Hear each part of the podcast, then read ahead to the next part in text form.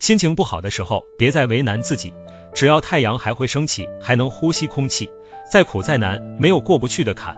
即使在离开尘世的那一刻，我们熬过去了，就再也没有痛苦。除此以外，别无大事。今天所谓的大事，过去了就是小事，多年以后就是往事。其实很多烦恼都是我们自找的，以为来日方长，却忘记了人生无常。现实是明天和意外，不知道哪一个会先到来。耿耿于怀，于事无补，放过自己。当情绪来临的时候，不妨到外面走一走，深呼吸，用心感悟烟火人间的天地，看看有多少人为了生计咬着牙砥砺前行，泪水和汗水已经分不清，一边在崩溃，一边在挣扎。作为成年人，有尊严和责任，心情这种东西在生存面前不值一提，没什么大不了的，调整好心态，生活还要继续，日子还要过下去。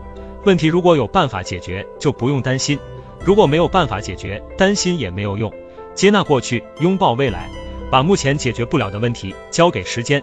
加油吧，活在当下。